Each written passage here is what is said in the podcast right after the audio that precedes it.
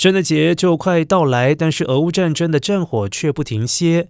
乌克兰总统泽伦斯基上周曾经要求俄罗斯在节前开始从乌克兰撤军，以此走上结束冲突的道路。但是克里姆林宫发言人裴斯科夫十四号表示不会考虑上述的说法。他说俄罗斯政府不打算在圣诞节时停火，并且强调这一话题根本不存在。